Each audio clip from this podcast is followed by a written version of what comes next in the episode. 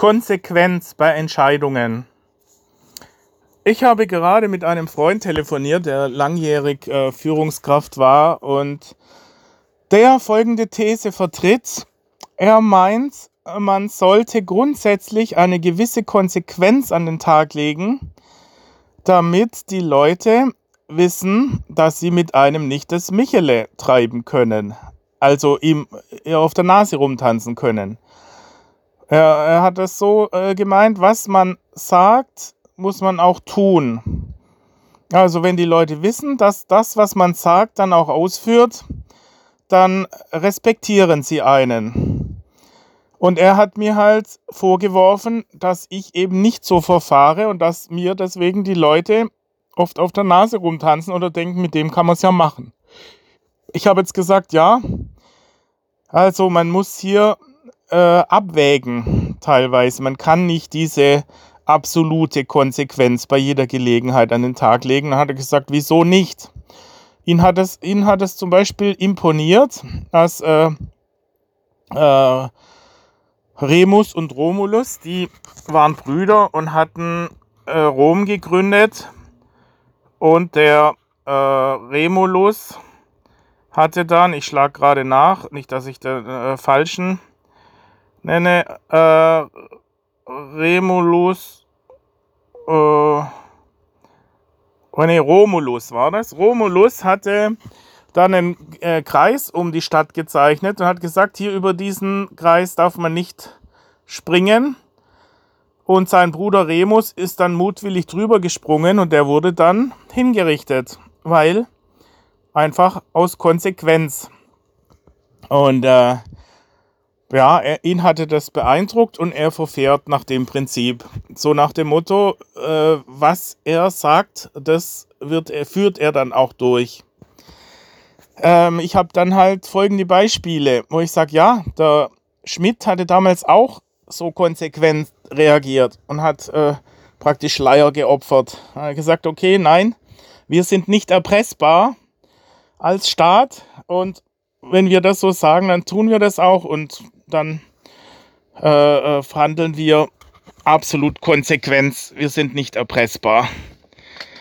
Und äh, ja, es ist irgendwie nachvollziehbar, dass man sagt, ja, wenn man sich hier, wenn man hier einknickt, dann passiert es tatsächlich, dass dann man nicht mehr ernst genommen wird.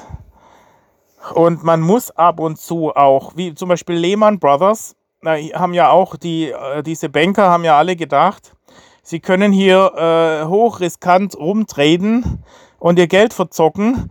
Und wenn es dann im Zweifel schief geht, dann werden sie ja aufgefangen vom Staat, weil die Konsequenzen ja eine weltweite Wirtschaftskrise wäre.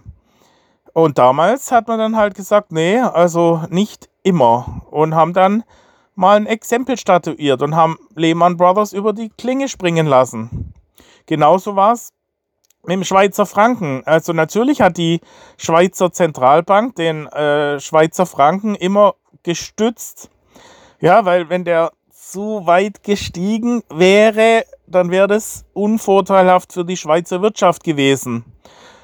Aber eine Währung zu stützen als Staat ist auch als Staat fast nicht möglich. Und irgendwann mal haben dann halt diese Barriere, die dann von vielen Tradern schon als gegeben angesehen wurde, weil man über Monate hinweg gesehen hat, dass der Schweizer Franken nie unter eine bestimmte äh, Parität, Euro-Schweizer äh, Franken-Parität äh, gefallen ist, be beziehungsweise der Schweizer Franken im Verhältnis zum Euro äh, nie über eine bestimmte Relation gestiegen ist. Und eines Tages hat dann halt der äh, Schweizer, äh, haben sie mal den durchrauschen lassen. Und da sind halt zig äh, Trader äh, insolvent. Äh, praktisch dann äh, haben dann einen Löffel abgegeben. Ja, also man muss ja nicht immer also konsequent sein. Man, in, in dem Fall ja, also äh, das ist ja jetzt der äh, umgekehrte Fall, aber ich bin halt der Meinung, dass man äh, manchmal halt entscheiden muss, ob man, ob es einem wirklich das wert ist, diese Konsequenz. Ja, also ich will auch nicht nur damit äh, einem Recht gegeben wird. Hier war jetzt dieser Satz, äh, Fiat Justitia e pereat mundus, was so viel heißt wie, es geschehe Recht, auch wenn die Welt darüber zugrunde geht. Äh, zugrunde geht. Wobei ich das jetzt als äh, Ironie eigentlich sehe, ja, also genau umkehrig, dass ich sage, ja, also äh, teilweise wird prozessiert auf Teufel komm raus äh, wegen einer Maschendrahtzaun oder wegen irgendwelchen Kleinigkeiten, wo dann das Gerichtsverfahren und die Prozesskosten höher sind als äh, der eigentliche Sachverhalt, nur aus Prinzip.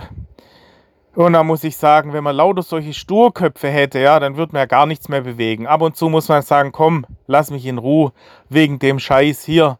Hast du deinen Maschendrahtzaun und, und äh, ich will doch ich habe was anderes, andere Ziele im Leben, als mich wegen irgendwelchen Kleinigkeiten rumzustreiten. Und ich sage halt ja, also er würde jetzt sagen, nein, aus Prinzip. Wie zum Beispiel mein Schwager, der sagt auch, ja, also ihn verarscht niemand. Man kann davon ausgehen, wenn man bei ihm eine Rechnung nicht zahlt, dann geht er dem hinterher und wenn es 20 Jahre sind, dann äh, beißt er sich fest wie ein Raubtier und lässt nicht mehr los. Aus Konsequenz. Und ich äh, sehe das halt anders. Aber das muss jeder für sich sehen und dann äh, seine Entscheidungs, äh, sein Entscheidungsverhalten dann daraus ableiten. Ja, dies, äh, ähm, man, man kann ja durchaus sein, seine Grundeinstellung ändern er muss halt immer überlegen, was die Außenwirkung ist. Und da hat er schon recht, der Kollege, wenn er sagt, okay, wenn er weiß, es ist ja auch die, das gleiche wie äh, Kissinger, der gesagt hat, nein, man muss wissen, wenn man Amerika angreift, dann hat man ein Problem. Wir bombardieren dann euch in Grund und Boden. Ja, und so hat er halt, deswegen würde ich jetzt den Kissinger als äh, Kriegsverbrecher eigentlich sehen, weil mit so einer Konsequenz äh, Tausende von Leute zusammen zu bombardieren, Vietnam, Krieg, ja, und so. Ähm, gut, äh, muss man immer abwägen, aber irgendwann mal muss man dann halt auch, hat ja dann Amerika letzten Endes dann doch aufgegeben, ja, und hat gesagt, komm, das hat doch keinen Wert, da ewig weiterzumachen.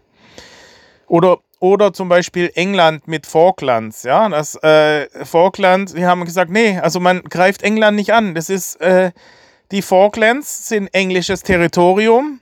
Argentinien hat uns hier angegriffen. Das können wir, können wir aus Prinzip nicht einfach so äh, auf uns sitzen lassen. Wir müssen jetzt da einen Flug Flugzeugträger und unsere Harrier darunter schicken.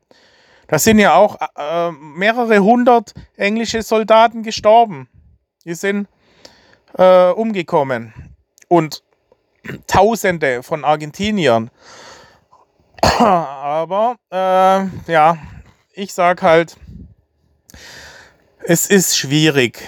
Ja, in, in solchen Lagen muss man äh, sicherlich, wenn man es langfristig sieht und die Außenwirkung be bedenkt, muss man dann abwägen und sagen, ist es das wert? Tausende von Toten ja, oder was ich in einem anderen Podcast auch erzählt habe, wo man sagt, okay, man will nicht, dass es auffliegt, dass man irgendwelche Insider-Informationen äh, hat äh, und muss dann letztendlich hier ein ganzes Dorf opfern, weil sonst auffliegt, dass man äh, weiß, dass entweder die Deutschen wissen, dass man Radar hat oder, oder, die Engländer hatten ja zu dem Zeitpunkt schon Radar und konnten die äh, Flugbewegungen schon rechtzeitig erkennen, beziehungsweise hatten die Enigma gecrackt. Ich weiß es jetzt nicht mehr, was der Grund war, aber zumindest hat England eigene Bevölkerung geopfert, nur aus Prinzip auch wieder. Ja, deswegen ist es eben manchmal sehr schwierig, Entscheidungen zu treffen unter Abwägung aller, aller äh, Komponenten, aller Einflussfaktoren. Und oft ist es auch, muss man auch populistische Entscheidungen treffen, ja, wie Politiker, die vielleicht äh, das erkennen, dass es nicht sinnvoll ist, die Atomkraft abzuschalten, aber weil sie sagen, was bringt's, wenn ich jetzt gegen die, die momentanen Mainstream-Entscheidungen durchboxe, die nicht populär sind und ich dann nachher nicht mehr Bundeskanzler bin oder Kanzlerin bin. Und deswegen muss ich jetzt halt das, den Wille des Volkes hier, auch wenn's, wenn man sich intensiver damit befassen würde, äh, würde man verstehen, dass es eigentlich nicht keinen Sinn ergibt. Ja, ja, okay. Also das zu diesen konsequenten Entscheidungen oder der Konsequenz bei Entscheidungen.